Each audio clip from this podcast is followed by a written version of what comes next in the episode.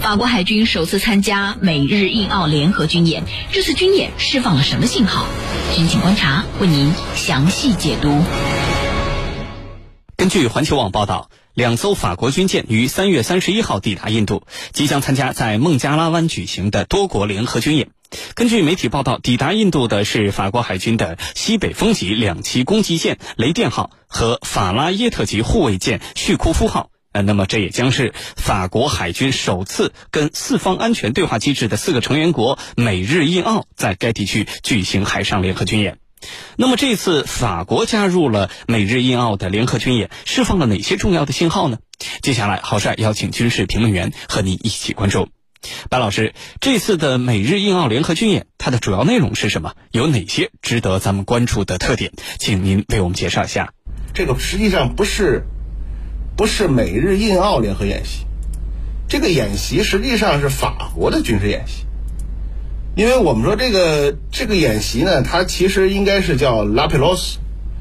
这个拉佩罗斯是谁呢？他实际上是法国，就是等于十八世纪的一个所谓的海上探险家，他叫让·弗朗索瓦·拉佩罗斯。这个人呢，在亚太方向啊进行过。几次就是法国海军的所谓演习啊，或者说是所谓的探险，但实际上呢，就是从我们说亚洲的人民来看，他实际上更像一个殖民者。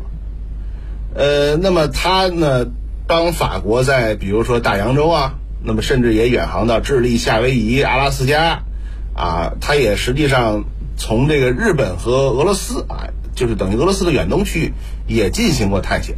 为什么呢？因为你看现在这个在。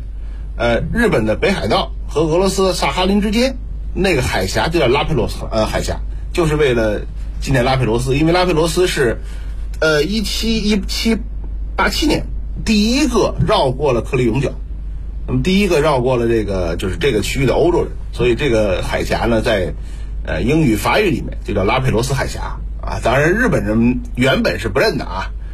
这个日本人说说是说是不能不能那么叫，应该应该叫汉相古海峡。当然，这个怎么说呢？我们说它实际上是带有一定殖民色彩的一个情况。呃，那么这个演习本身呢，它一直不是美日印澳演习，它是法国在这个区域拉起来的一个演习，在印度洋方向。呃，那么之前你像二零一九年，我印象里是澳大利亚、法国、日本、美国啊，在印度洋演习，当时印度。呃，实际上就没有参加啊。印度那个时候考虑就不要在地区刺激，呃，一些相关国家。呃，那么这个演习本身呢，我们说它的实战意味啊还挺重，因为那个法国方面一直把这个航母战斗群和两栖打击群整合的这个 计划呢，作为整个演习的一个重要的步骤，或者叫是一个亮点。那么这一次呢，当然我们说，你看法国方面派出的仍然是西北风级，啊，然后这个估计印度和美国、日本，那么也会嗯派出跟 航母战斗群或者是两栖打击群相关的舰艇。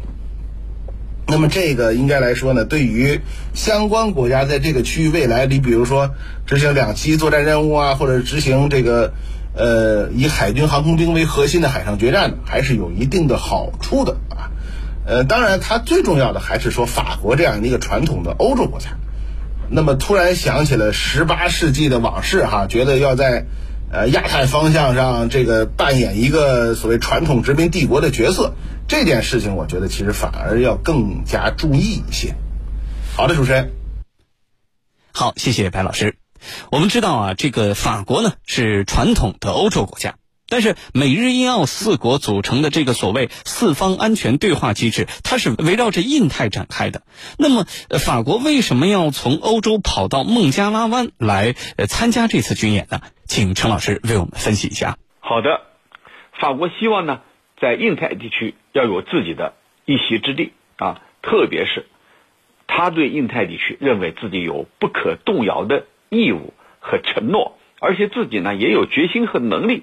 来付诸实施，这就是二零一九年法国所出台的《法国与印太安全》的这样一份报告。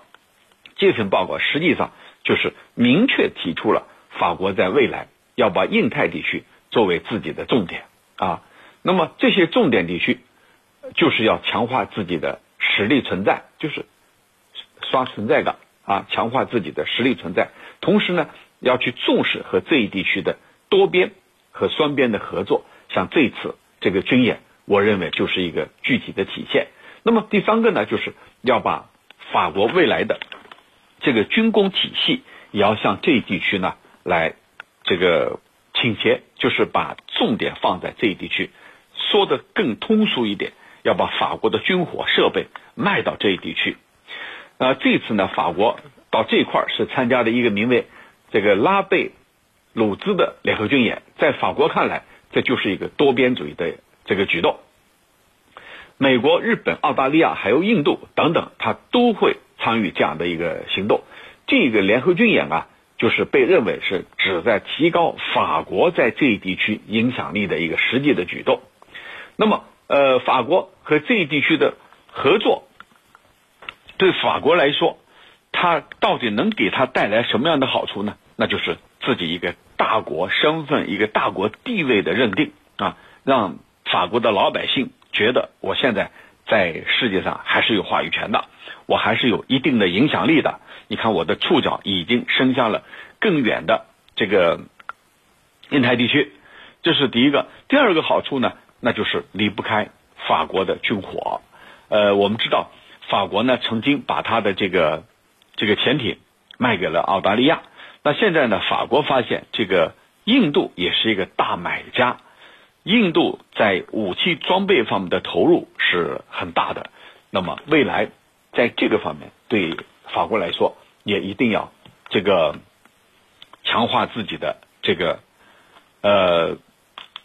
强化自己的这个呃卖主的身份，就是让这些国家也能够从这个法国购买一些军火装备。印度媒体就说了，说这次印度、法国等等他们举行的这次三边军演，恰好就说明了法国对整个印太地区的日益的重视。这是印度媒体说的，就表明法国对这个印太战略、对这个印太地区是越来越重视。跟过去比，就像我刚才说的，是一个质的提升，一个质的飞跃啊！当然还有其他的因素，比如要跟英国去竞争。英国脱欧以后，它的触角视角开始伸向印太地区。那对法国来说，我也是跟你啊平起平坐的国家呀。你把触触角伸向印太，那我当然不甘人后啊，我也要把触角伸向印太啊。所以这里头也有这种很微妙的因素在里头。所以。所以呢，这些因素把它叠加，那么这正是法国要从欧洲跑到孟加拉湾参加这次军演的。那么还会有其他因素吗？还有就是在一些媒体看来啊，这是一些媒体看来，这次军演呢，可能意在这个应对中国在海上实力不断增强的这种态势。呃，那么法国跟中国以及德国跟中国。呃，之间的关系那还是不错的，但是毕竟他们是西方国家，他们有固化的一个一种意识形态，而这种意识形态和东方的意识形态恰好是，呃，和咱们中国的意识形态是存在激烈的碰撞的。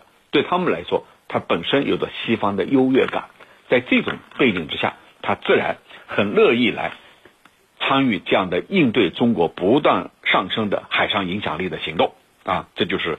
呃，原因，主持人，好，谢谢常老师。根据媒体的报道，在这次的联合军演结束之后，印度跟澳大利亚的外长还将跟法国外长、印尼外长举行两场关键的三边会议。那么这两场会议有哪些重要的意义呢？请白老师为我们解答。呃，那么这个整个的呃他们会议也好，我们说它的意义呢，还是说法国作为一个传统欧洲国家。那么它呢，在亚太方向啊，尤其是在东南亚，原本是有很多殖民地，所以法国国内呢一直认为法国在这个方向上有所谓天然的一些相关的权利。那么当然，这个权利我们说 亚洲的人民其实是不太承认的，呃，但是呢，这种关系，我们说法国是希望能够重新回到这个方向，啊，去扮演一个重要大国的角色，因为我们说这种重要大国的角色呢，呃，不光是一种。政治上的地位啊，一种军事上的存在，更重要的是什么呢？我们都知道，就是亚太区域在未来世界经济体系里面的重要性很重。我们看到法国这次跟这几个国家，澳大利亚当然我们说是传统的所谓的自认为是白人国家啊，西方国家。那么它在经济上的地位呢，相相关一般，但是它是大洋洲的唯一一个大国呀。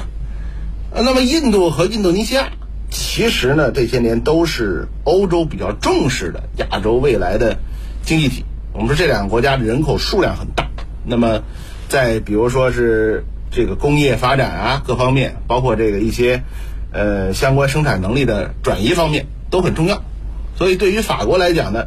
能够通过演习，包括这种多边谈判，拉住像印度、印度尼西亚这样的新兴的国家，那么对法国的整个经济，对法国在亚太区域啊，恢复一种存在的地位，还是都挺重要的啊。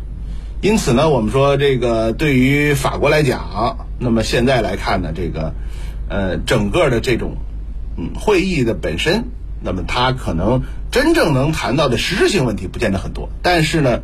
它可以带来很多的这种，或者说是呃存在感，这个对于法国来讲，未来很重要。好，谢谢白老师。我们注意到最近一段时间呢，法国非常积极的参与亚太事务，呃，这透露了哪些可能的战略意图呢？法国有可能会加入到美日印澳的四国机制之中吗？对于这个问题，请陈老师为我们分析一下。对于法国是否会？加入美日印澳四国机制，我的看法是很清很清楚的、很清晰的，就是肯定不会。美日印澳，在美国看来，或者在美国和日本看来，他一定要把它打造成一个具有军事色彩的四国合作机制。但是印度啊，是犹抱琵琶半遮面，他就是呃不明确，或者说不愿意跟其他三方来明确他的。真实的军事上的色彩，那么这样一来的话，对美国来说，他很希望把这个四国进行升级，变成四国家的机制。这四国家，你看，第一个是韩国，那么再一个像法国、英国这样的国家，要不要把它纳进来？那对美国来说，当然纳进来啊，那是求之不得的啊，形成一个亚太版的小北约。尽管你英国、法国是欧洲国家，但是呢。在美国看来，如果他们能进来，那是非常好的结果。但是，法国他是不会进来的。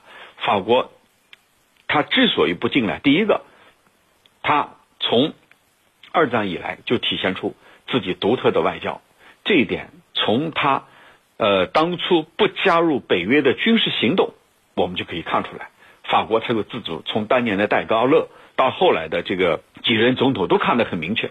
他有自己的独特的个性，我不愿意随波逐流，更不愿意受你指挥指控啊，受你受你指遥控指挥，我根本这是根根本不可能的。这是从历史上看，从现实上来看，法国更加清楚这些年来地缘政治在发生巨大的变化。